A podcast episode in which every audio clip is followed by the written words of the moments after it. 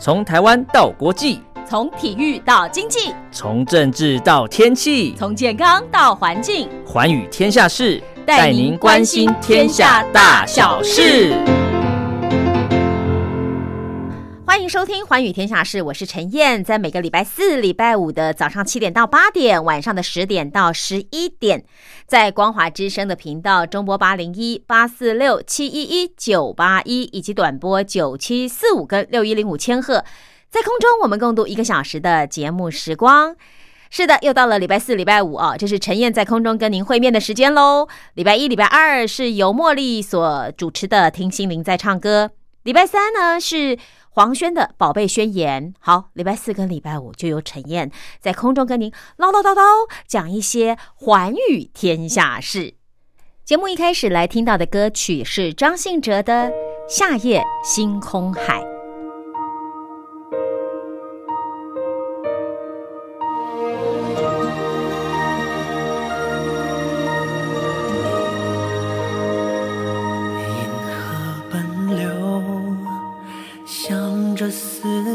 的尽头，夜夜不休，涌入海洋心口。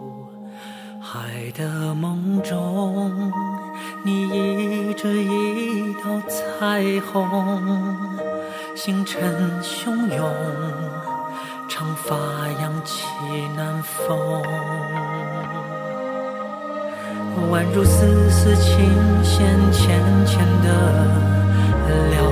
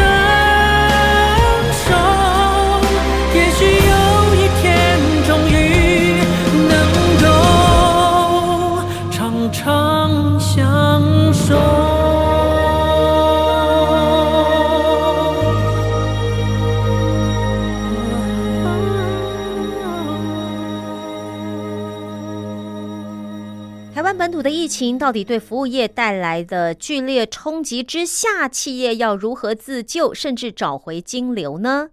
在北台湾拥有十家门市，双北最大童鞋专卖连锁店布布啊，就是衣服的布料的布布啊。他如何运用五大秘诀，在十天内跨界转型，找到一线生机呢？我们来看看《天下杂志》六月九号的报道。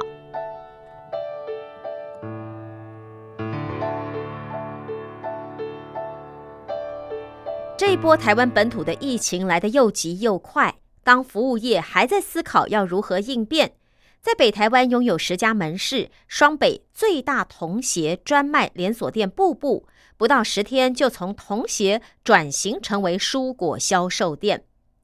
二零一三年创业之初，创办人陈宏瑞在日商卖了六年的纸尿布，他的大儿子布布就因为早产。足部就是脚部的肌力不够，穿上鞋子走路的姿势很怪。他研究以后才发现，市面上的童鞋都跟婴童用品混着卖，款式不齐全，也没有办法提供爸妈专业咨询。七十四年次的陈宏瑞就找了几家大厂合作哦，大的鞋厂合作，选择从线上电商切入，市场规模只有成人三分之一，被大品牌鞋厂视为鸡肋的童鞋市场，只卖零到十二岁童鞋的布布，凭着款式多元又平价，很快就在亲子圈闯出了名号，尤其深得团妈青睐。虽然业绩不断的攀升，可是居高不下的退换货运的成本却吃掉了它的利润。原来童鞋的购买者不是使用者，就网购又不能试穿，新手爸妈又需要大量的咨询，所以啊，陈宏瑞决定改弦易辙，开卖实体店，搭配线上平台，双管齐下去解决它的根本问题。那么就在陈宏瑞服务好才能造就口碑的这个理念下。八年来，步步童鞋累积的销售童鞋可以堆成一百二十二座的一零一大楼。就算是去年全球疫情蔓延，步步还是逆势成长，再开三家分店，电商的业绩更是成长三成。可是，谁也没料到，这一次的本土疫情却把步步童鞋逼到了生死边缘，竟意外了催生陈宏瑞在脑中想了很久的转型。因为那些以前卖鞋的员工，现在呢每天从大台北果菜批发市场把新鲜蔬果配送到信赖他们的爸妈手上，所以《天下杂志》呢特别深入挖掘陈宏瑞在疫情之下如何能够快速转型的秘诀。尽管步步童鞋的营收不到一亿，挑这个转型后的挑战也很多哦，但是陈宏瑞的思维和做法却足以成为服务业疫情转型的参考。好，有哪几个秘诀呢？我们先来看第一个秘诀，就是冷静的拆解自身的优势，满足锻炼的新需求。陈宏瑞也坦言呐，在疫情刚开始的时候，门市的业绩掉到一成不到。他说：“我自己也在拼命的救亡图存，挣扎过七天。”他说：“他每天开直播，就门市呢改成预约制，想办法要力挽狂澜，但业绩却始终没有起色。”他就看到了，已经有四五家的同业已经在脸书下广告，打起买一送一的促销广告，就连从不打折的 Nike 也打了对折。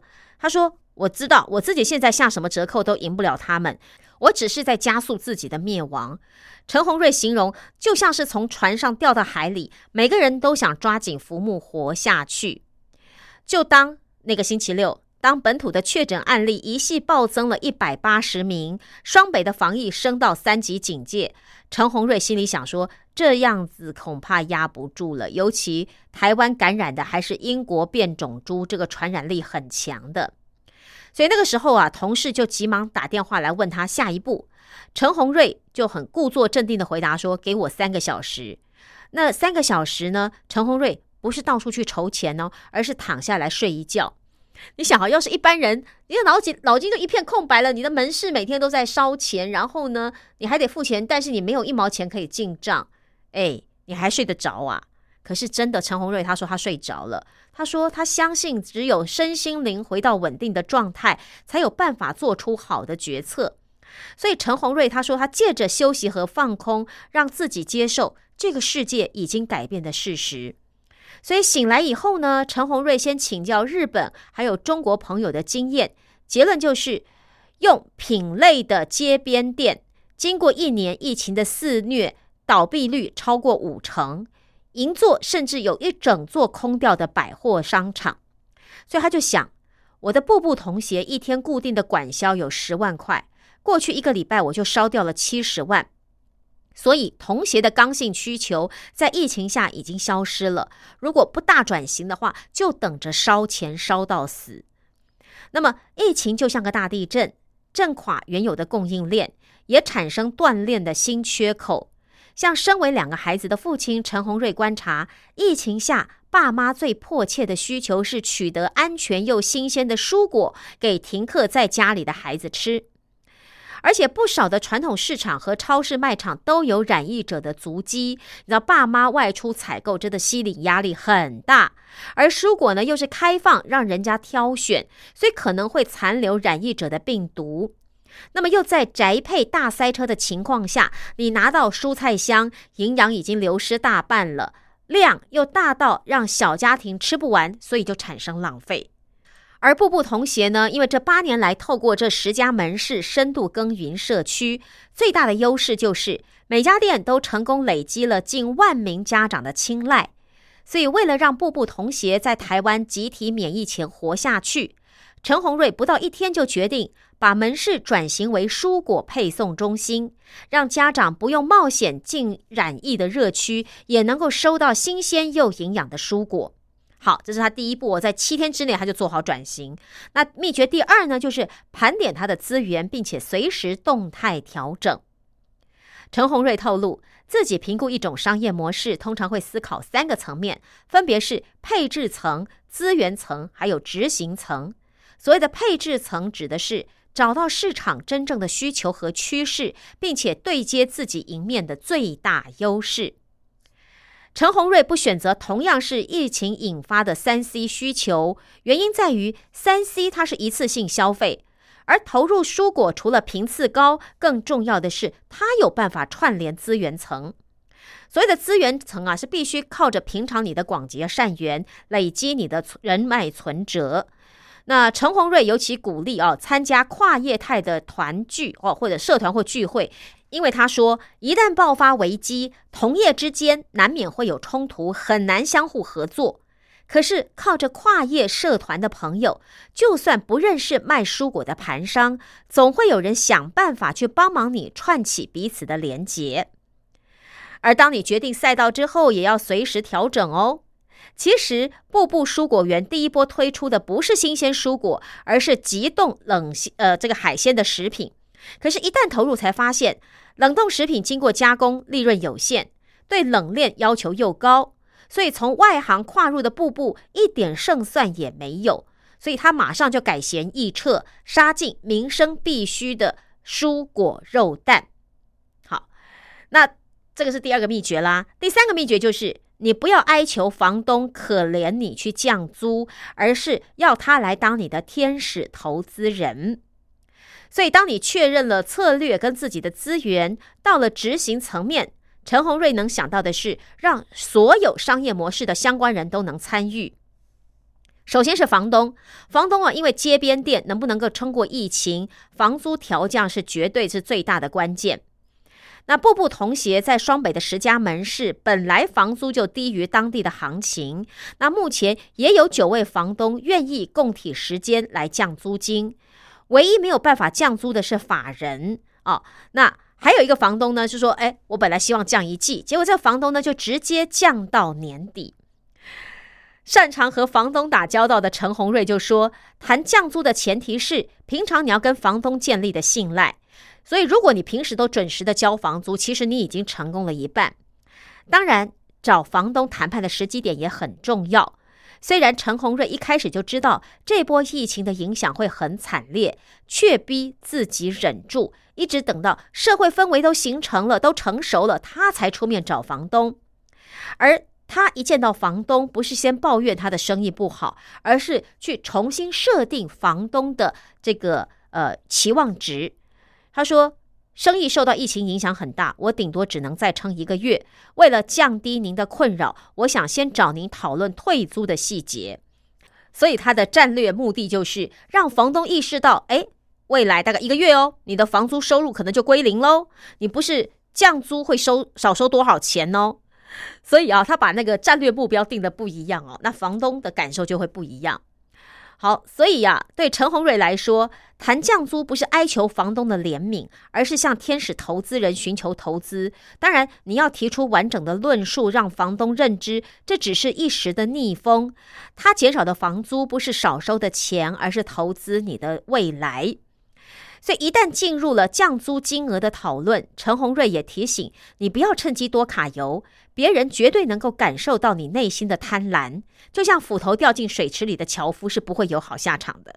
所以，陈宏瑞只聚焦谈这一季的降租，希望用来支付员工的薪资，而且拍胸脯保证说，只要渡过难关，他就会恢复正常的租金。你不要让房东感觉哦，他的房租永远被降低，那房东的排斥感就不会那么的大。好，这是他第三个秘诀。待会儿我们会在最后再来论述他这四个秘诀，要再重新整理给大家。我先把他的秘诀告诉大家。好，他的秘诀第四呢，就是持续的沟通，说服员工去改变。陈宏瑞最大的挑战就是说服每天卖童鞋的团队开始改卖蔬果。他说，因为人的天性就是害怕改变嘛。他也深刻的体悟到，愿意改变的原因只有一个，那就是足够的安全感。所以，当本土疫情爆发之后，陈宏瑞每天都写一到两千字传到全公司的群组，包括这个内容包括啦，公司现在发生的状况啦，他打算如何应对啦，他的心情啦，甚至连他如果失败了，他也开诚布公的要去跟他的团队沟通。他说：“可是这一切都建立在平日的信赖基础上。”他说：“我不会承诺任何事情啊，我也不爱在年度会议上画大饼。”但只要我说完，公司一个月内就会改成我说的样子。那除此之外呢？他也得同理同仁们的感受啊。陈宏瑞不会言，转型蔬果门市的第三四天，员工在台面下还是有不少声音。这声音包括了一派是怕被饿死，另一派呢是怕生病病死。那么深入调查之后呢？陈宏瑞得知，有些员工因为家人的经验，非常害怕这种传染疾病。那也有员工担心，站在第一线接触大量未知的客人，可能会不小心传染给家里的老弱妇孺。所以，陈宏瑞说，他为了降低员工对疫情的担心，他干脆把上班时间调整为下午一点到晚上八点，吃完午餐之后再来上班，下班之后再回去吃晚餐，就能够躲过在营业场所用餐或者排队外带餐食的风险。好，所以等他。正式的执行之后呢，还要随时的报战功，让团队立刻看见成果。好比说，步步童鞋转型先卖急冻海鲜，第一天就收到了五十张订单的好成绩。陈宏瑞就立刻用这样子的这个订单成绩来鼓舞全部的团队。陈宏瑞强调，人的问题没有解决，就算你想出解决办法，也没有人愿意做。所以，只要有人愿意动起来，总会想出问题的解决方法。好，这个是秘诀四啊。再来，秘诀五就是他卖的是信赖，意外找到新的成长曲线。你会好奇说，步步卖童鞋，你是卖鞋子诶，跟卖蔬果诶，这完全是两个不同的专业跟产品，客人买单吗？陈宏瑞笑着说：“我们不是卖童鞋，而是卖信赖。”他说：“为了经营客人的信赖，门市人员至少每个月有两次的教育训练。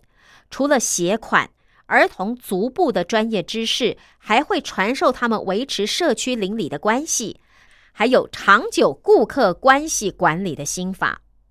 他观察，很少有客人质疑步步门市人员从童鞋改卖蔬果的专业，反而大力支持一再回购。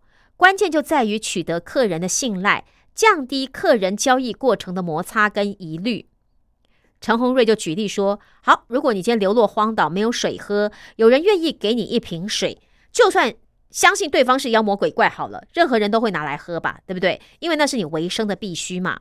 那现在家长对于蔬果的需求极度强烈，但是呢，供应链断掉了。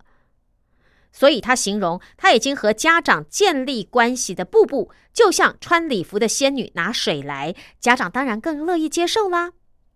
所以疫情之下快速转型，也让步步童鞋意外找到另外一条成长曲线。其实陈宏瑞早就想转型了，在婴幼儿产业待了十几年，他比谁都清楚少子化是逆不可长的趋势。但是成平时期想转型，谈何容易？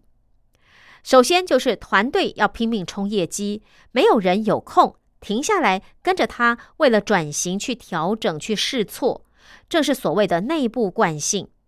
就员工就会认为说，你明明同协做得好好的，你干嘛要转型呢？你又不是没有赚钱，对不对？啊，所以员工没有办法理解。况且环境没有大变动，就像光滑无痕的鸡蛋，你找不到裂缝，就算有，也会被市场的霸主先卡位。中小型企业没有任何机会，所以只有在天崩地裂的大震动下，大企业组织过于庞大，难以快速的应对疫情，连平时的竞争对手都忙得团团转，没有办法再造成威胁，而内部团队也就更愿意调整了。所以他说，这个时候啊，我进行转向就会更顺利。当别人把疫情看作危机，可是陈宏瑞却当成契机。那或许会问。当你转型这两个礼拜以来，这步步童鞋卖了步步蔬果，哎，你的收入是不是足以弥补疫情对童鞋业绩的冲击呢？陈宏瑞说：“当然不行啦！如果做十几天就能补上，不就代表过去的八年我在混？”他说啦，目前蔬果海鲜的进账虽然只有原先童鞋的四成，却获得客人一致的好评，所以有机会在疫情之后继续成长。发展成另一个新的商业模式。陈宏瑞很有自信的说：“接下来势必还有很多的挑战，但是方向对了，目标就不远了。”好，这是《天下杂志》去采访啊，在双北的步步童鞋深耕。社区经营卖童鞋十多年，却在碰到疫情以后的一个礼拜之后开始转型，而且卖蔬果。它有几项秘诀，那我再把秘诀整理一次，告诉大家：就是第一，要先冷静拆解你自己的优势，满足锻炼的新需求。现在锻炼是什么？就是你要买蔬菜、水果、肉品、海鲜、鱼类买不到，所以他要去补足这个锻炼的需求，是他所看到的啊。好，再来第二个需求呢，就是。盘点你的资源，并且随时动态调整，就是灵活度要更高了啊！那你之前的人脉现在都是你的助力。第三就是不要哀求房东可怜你降租，而是当你的天使投资人。所以你不要期望说我这次可以把房东的房租踩得低低的。他的运用的心理方法就是，我告诉你，我顶多再撑一个月。好，那我现在希望能够跟你谈一季的降租，但是如果我生意好了，我就有办法再回到以前的租金。他给房东一个希望，同时呢，也希望房东撑他挺下去。OK，好，再来第四个秘诀就是持续沟通，去说服你的员工要做改变。他也说了，成平时期可能不太好改变，但是危机的时候呢，就是一个很好的转机。只是你有没有看到那个危机点，也就是他所谓的第五点。卖他的信赖，意外找到新的成长曲线，因为他的员工素质都还不错，所以意外建立了呃跟家长、客户之间的信赖关系。当他们转型的时候，他们的家长也愿意给他们机会，让他们补足这一块他们锻炼之后没有买不到的生鲜蔬果。那同时也给步步童鞋呢一个新的转型的机会。当然才两个多礼拜哦，呃十几天嘛。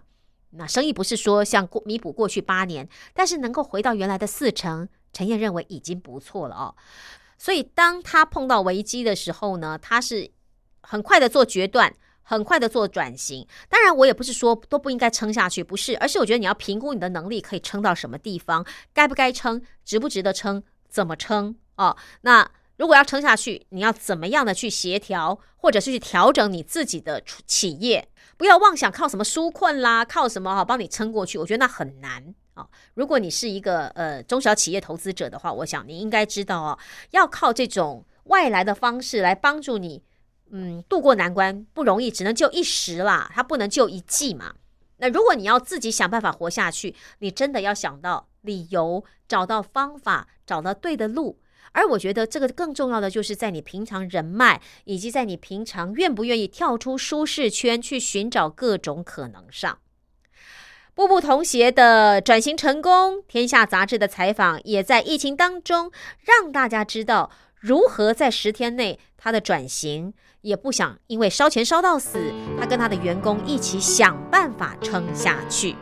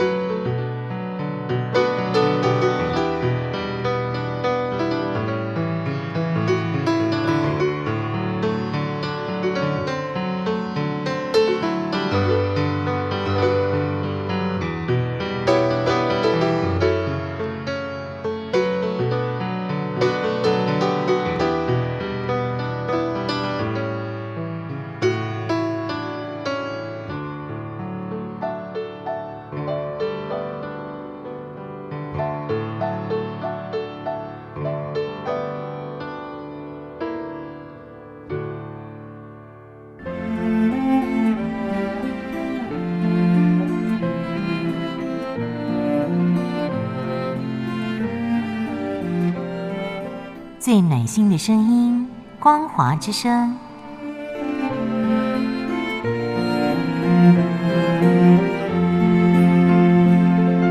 短波九七四五千赫，六一零五千赫，中波七一一千赫，九八一千赫，八零一千赫，八四六千赫，温暖陪伴您。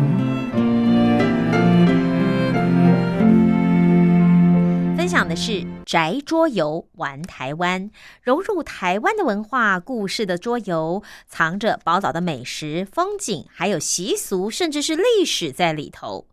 玩游戏不仅杀时间，可以享受欢乐的氛围，还能够对从小生长的这块土地有更多的认识。解读传统变得不再枯燥乏味喽，只要一张桌子就能够找乐子。对于警戒在家的期间哦，可能除了追剧、看小说，呃，然后打小孩、骂小孩 哦，枯燥无聊，呃，吃东西之外呢，玩玩桌游也算是一个不错的打发时间的方法哦。金周刊的一二七七期哦，介绍了好几款跟台湾在地有关的桌游，我们就一起来玩玩看。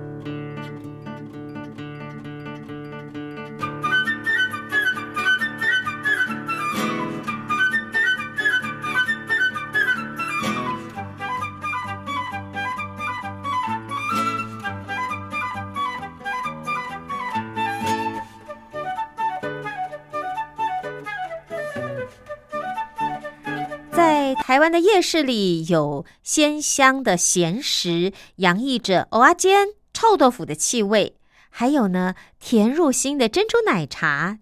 地瓜球呢是收味的甜品，还有请客宴席上的花好月圆，就是怎么炸汤圆哦，加花生粉。还有昂尊碧沟红鲟米糕，尝的都是中破塞的秋楼菜。这把台湾的小吃大菜融入游戏。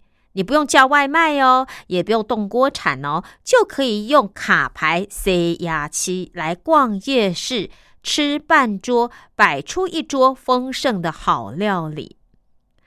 当旁人好奇，起手将这一系列台湾庶民甚至贵族饮食同整搜罗的人，是哪一位台湾的资深美食家呢？告诉你。竟然是一口说着流利中文的法国人阿乐，生力商号品牌容器创作人阿乐说：“生是人生的生哦，就是嗯，吃健康补气的那个人生的生哦，生利利就是利益的利，利润的利。生力商号的阿乐说，十五年前他刚来台湾，对夜市食物很陌生，因为法国料理跟台湾小吃的样子都不太一样。”久了以后才发现这些食物很好吃。身兼法文与音乐老师的他，深受台湾吃文化的吸引，于是跟太太赖伟瑜揪来同号设计主题桌游。而第一套的夜市人生啊，夜市人生以前是这个。八点档连续剧对不对哦？那是生命的生，但是呢，这个生是呃吃的那种人参的参。夜市人参呢，到现在已经卖出了一万多套的桌游喽。创办人赖伟瑜说：“日本有很多的礼物都很有文化意涵，可是你看台湾的礼物哦，反而都是怎么样？食品类居多。所以呢，这个成立约三年的品牌，目标是开发蕴藏台湾文化的各种产品。”像今年才刚刚募得七十多万元的桌游《报菜名》，原型就来自于经典的欧洲卡牌游戏一本书。这就是以喜宴、寿宴这七组宴席为主轴，分成开胃菜、羹菜等六种类，共四十二道菜。玩家必须要换得别人手上的牌组。凑齐整套菜单之后，赢得一组宴席，而入手最多组的人才能够获得胜利。所以，当游戏融入划酒泉这种半桌文化，如果你拿到不吉祥的鸡头牌哦，给桃斩鸡头哦，你没有办法脱手的话呢，你最后就得被淘汰了。所以赖伟瑜说，这一套牌组需要有像侦探般的推理力与记忆力。而为了更了解半桌文化，赖伟瑜还特地去加拌豆，看厨师做菜。附送的手册呢，更是编入了菜色的典故。哇，这本呢厚厚的，好像书一样。如果你点出酒客续托到酒家会吃的鱿鱼螺肉蒜汤头温醇，有醒酒之效。还有出自台南宝美楼酒家的错醋虾，是因为虾子分配不均，导致客人吃醋而得名的。哇，所以啊，你看看，透过连接品牌官方的 IG，光扫卡牌就可以听到用台语来介绍半桌文化的人生。而第一套桌游《夜市人生》就获得日本 Good Design Award 啊，有二十六道夜市小吃做成卡牌。玩家扮演摊贩老板，依据抽到的餐点，用手上有的食材做菜赚钱。赖伟瑜说，游戏中加入了奥 K，就是奥克这种有效的攻防牌。那如果抽到黑社会牌呢，就有保护的效果。所以融入有关系就没关系的一种非常特殊的文化。好，那么第二套的这第一套夜市人生哦，那第二套是什么？甘味人生，甘就是甜点哦，所以它这怎么样？是以甜点甜味为主轴的甘味人生，是将三十五道甜点分成手摇饮、传统糕点这样的类别，以类似踩地雷的方式进行，还会出现什么点饮料常听到的加糖啦、不加糖啦、加冰啦、去冰啦、少冰这样的状况题。而这一系列的桌游不仅附有中英文解说、典故说明，卡牌上也标注了汉语拼音、台语的罗马拼音，让外国人在玩这个桌游的时候，还可以学到用台湾道地的读音来点菜。而且他还设计出 App，结合谷歌地图，只要扫描特定的卡片，就能够扫到你这个所在地附近的一些卖店。如果人在国外的话呢，你也可以连接到 YouTube 去看甜品的做法，非常的有创意。好，所以这个呢就是夜市人参、甘味人参这两套不同的牌卡，是出自于生力商号的台菜桌游。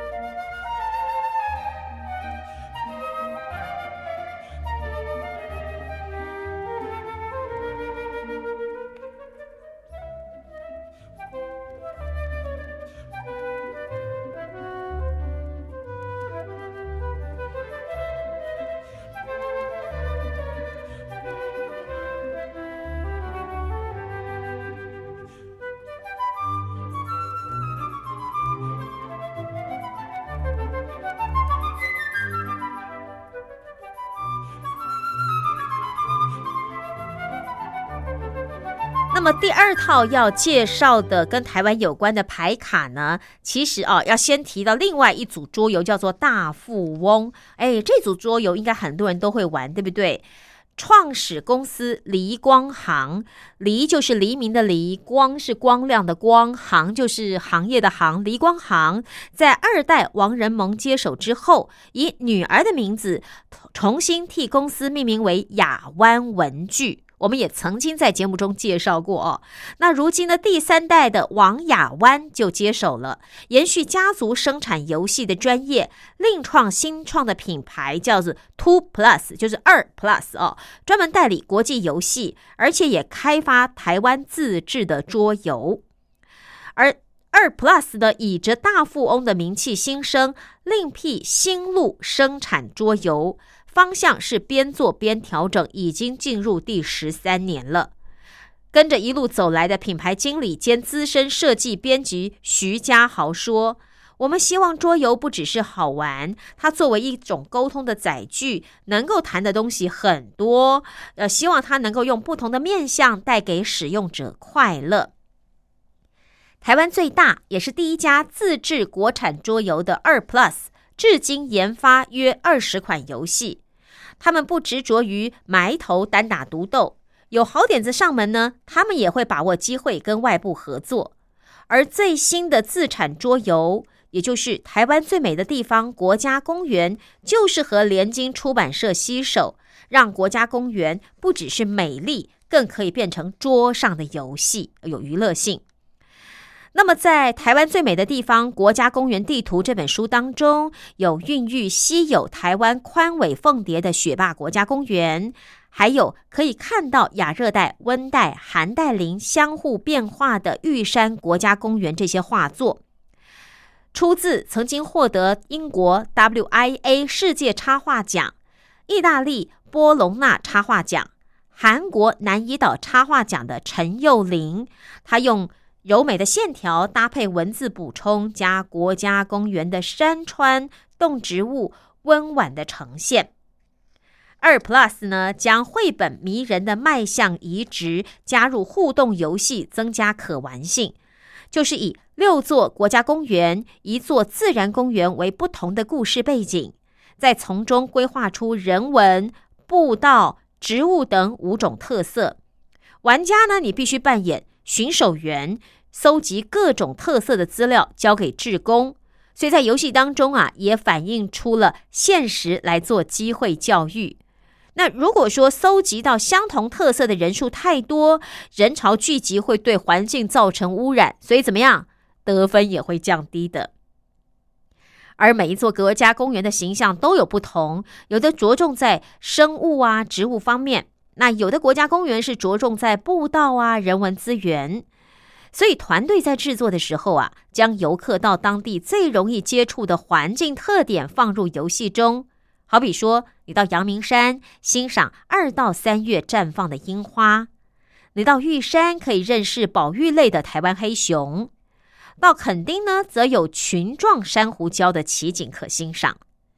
徐家豪说：“本来想做纯介绍、简单欢乐的游戏，后来发现各个国家公园的官网不只介绍动植物，也希望传达人怎么跟山林相处的想法。”那这些国家公园不是大家常常会去的地方，所以希望利用这个游戏带大家一起认识，也当做是介绍台湾的礼品。二 Plus 成员各自了解的事件与范围，在很多时候也会变成了顺水推舟，成为桌游发想的起点。品牌经理兼资深设计编辑徐家豪就说：“我们有很多自己关怀的领域，都跟台湾不同的角落牵上关系。”像他自己，因为喜欢带入故事的桌游，所以在制作《妖怪台湾》的时候特别期待。台湾妖怪虽然在这几年慢慢累积故事，却很少被制作出品，所以在设计成桌游的时候，最有趣的就是根据魔魔西娜啊、魔神仔，还有呢，呃，智风龟啊这种各种妖怪的描述，去定位形象跟功能。身为村民的玩家不逐妖。而是要学会怎么样跟妖怪共存。那至于读历史系的王雅湾，在走过台湾中介绍第一次的民选总统，还有介绍林爽文抗清这八十多个事件，融入了提示，将生硬的台湾四百年的历史，用益智问答的方式进行销售。在台制游戏普遍销售约一千套的市场当中啊，就是台湾制的游戏大概卖一千套左右就不错，对不对？刚刚我们说的这个呃夜市人生呢，就上万套了。好，那你知道吗？这个呃台湾历史就是走过台湾这个桌游啊，它已经卖出了三万多套。那除此之外呢，还有融入各县市地貌特色的宝藏台湾，以台湾八零年代为背景的。什么不见啦？还有由台湾平埔族共同建立的跨部落联盟、平埔传奇、大肚王国等等，扣紧了桌游可供娱乐的特性，还有让玩家在游戏进行的同时，对台湾的历史、对台湾的文化可以更了解、更关心。哇，真的是一举数得哦！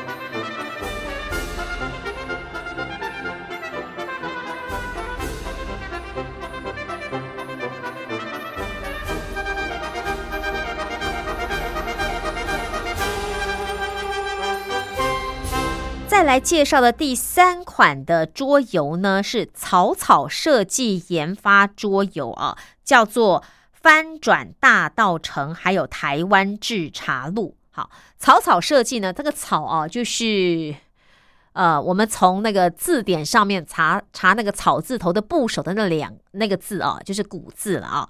好，那个草草设计呢，你不要以为它是。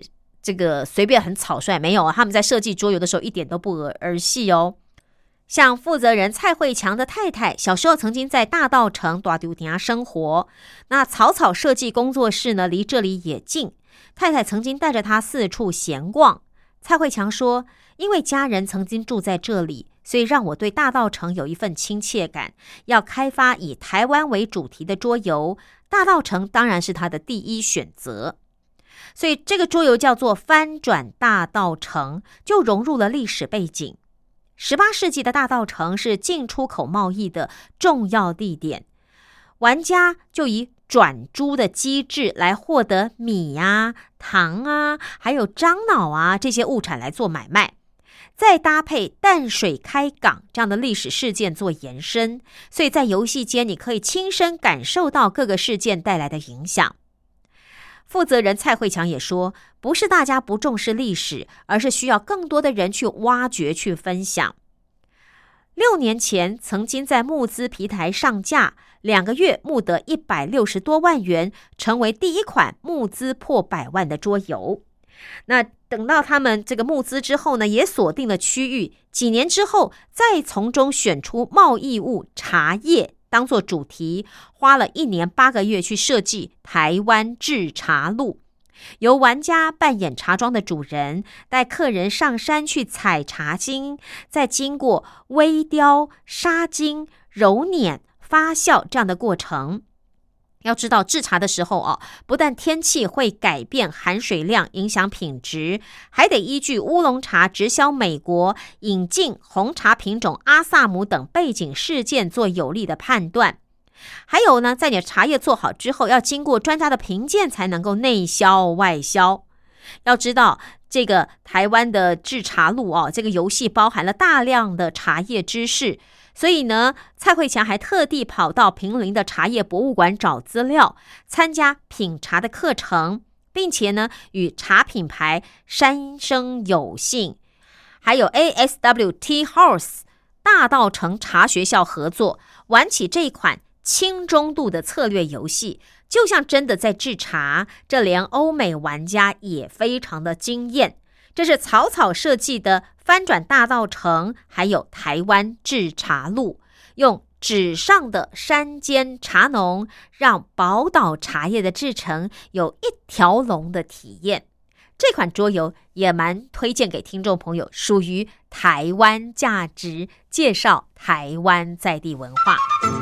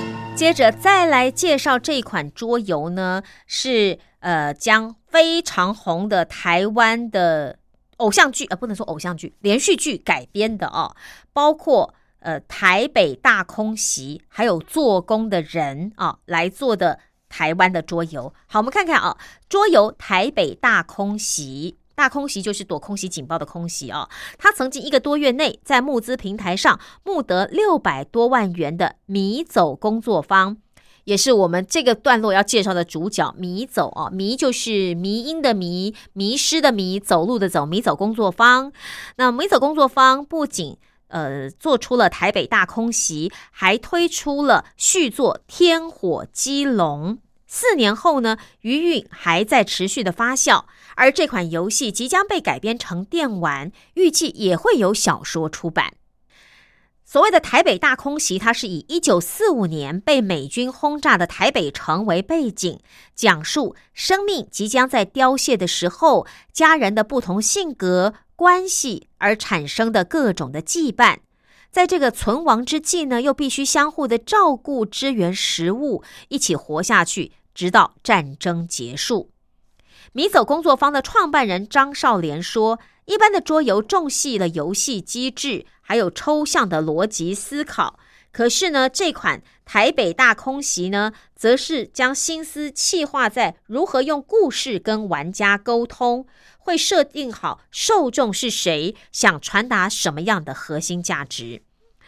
好，除此之外呢，在前一阵子爆红的台剧《做工的人》，经过米走工作坊的设计。”各个角色鲜明的人物，笑中带泪的剧情，还有和现实相呼应的人生命运，也完整的呈现在同名的桌游当中。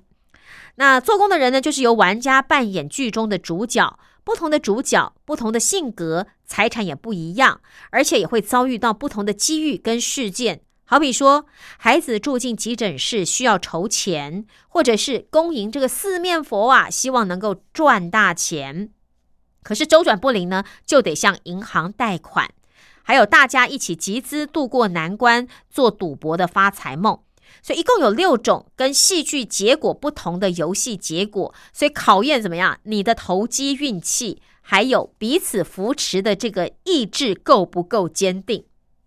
张少莲说：“这是一款考验人性的游戏，需要协力、讲人情。看过戏剧的人啊，如果你有看过这出连续剧，再来玩他的桌游会更有共鸣。”那么，在不冒犯工人的前提下，适度的呈现事实的幽默，所以让这款桌游的魅力呢更动人心。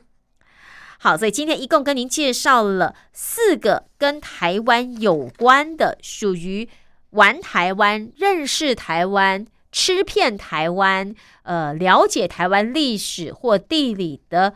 四款不同的工作室所设计出来的桌游啊，还记得吗？第一个是生力商号，人生的生，生力商号，它设计了至少三款以上啊，包括报菜名，包括夜市人生，包括甘味人生啊。其实呢，都是适合呃六个人以下的玩法，大概一个小时之内就可以结束的桌游。那么第二个跟您介绍的是二 Plus 啊，二 Plus 就是。呃，亚湾文具，它有什么？台湾最美的地方国家公园，还有妖怪台湾，还有走过台湾二点零版，也都是适合六个人以下啊，大概在五十分钟以内可以玩的游戏啊。有三款不同跟台湾有关的故事。另外第三个介绍的呢是草草设计，呃，有翻转大道城，还有台湾制茶路，大概都是在四个人左右，游戏时间也是在一个小时以内，认识台湾如何制茶，如何呢深度了解大道城这个地方。最后一个介绍的是米走工作坊，它有台北大空袭，还有做工的人，也大概都是四五个人左右，甚至可以玩到一个半小时以上的台台北大空袭啊，这是里面周游时间最长的。有透过不同的方式来认识台湾，了解台湾。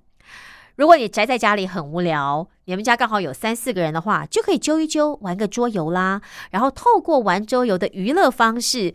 加深认识台湾，不管是吃的，呃，台湾的制茶文化、喝的，或者台湾的历史，大道城也好，或者是大空袭也好，或者是认识台湾的地理，包括国家公园，这不是很棒吗？金周刊一二七七期的报道也推荐给各位宅在家的朋友。